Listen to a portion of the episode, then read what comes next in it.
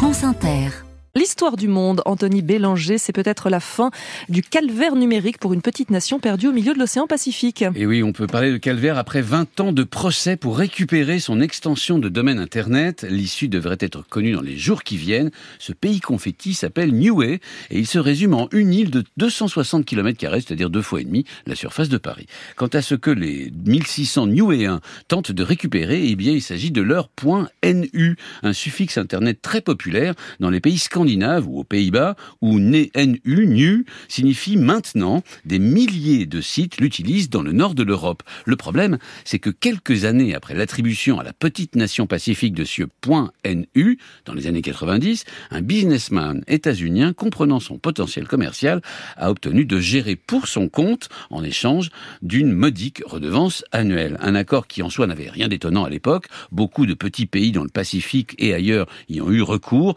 Ils n'avaient pas sur place les compétences pour gérer leur Internet, autant laisser faire les spécialistes. Et de combien d'argent parle-t-on? Eh bien, la simple gestion des sites en .NEU rapporterait par an quelques 2 millions de dollars. Une somme énorme pour cette petite nation qui file sous son nez et qui en aurait bien besoin pour développer son économie. Pourtant, lassé par les procès, eh bien, le détenteur de la concession en .NU a fini par céder l'exploitation de cette extension à plus puissant que lui, à savoir la Fondation suédoise pour l'Internet qui gère le SE de la Suède, donc, et puis depuis 2013, le point NU. Donc, Niue ne se bat plus contre un individu, une personne, mais contre la Suède. Et donc, tout se passe devant les tribunaux suédois. L'argument de la fondation suédoise est d'ailleurs audible. Hein. En Suède, le point NU sert non seulement à une grande partie de la presse, mais aussi à des sites à vocation sociale. Il doit donc être protégé des voyous. Et Stockholm donne en exemple le cas de Tokelau, une autre petite nation pacifique dont le point TK a été bradé sans surveillance au point aujourd'hui d'être un des suffixes les plus utilisés au monde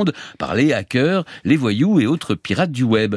Les arguments de Niui sont eux sont patrimoniaux. Le premier ministre de l'île, il s'appelle Dalton Tagelagi, eh bien explique que ce point NU fait partie de l'identité des habitants de son île et signe la souveraineté de son petit pays et que sa gestion par d'autres relève, je cite, du colonialisme numérique. Mais l'affaire, à mon avis, est avant tout financière. Aujourd'hui, l'immense majorité des Niuéens a dû quitter son île natale pour vivre en Nouvelle-Zélande en Australie, il n'y a pas de perspective d'avenir là-bas.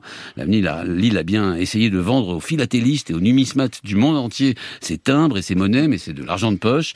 L'argent donc qu'elle tirerait de la gestion de son point NU est crucial pour un avenir libre et indépendant sur le net, mais aussi dans la vraie vie. Anthony Bélanger pour l'histoire du monde. On peut les retrouver toutes en ligne sur franceinter.fr.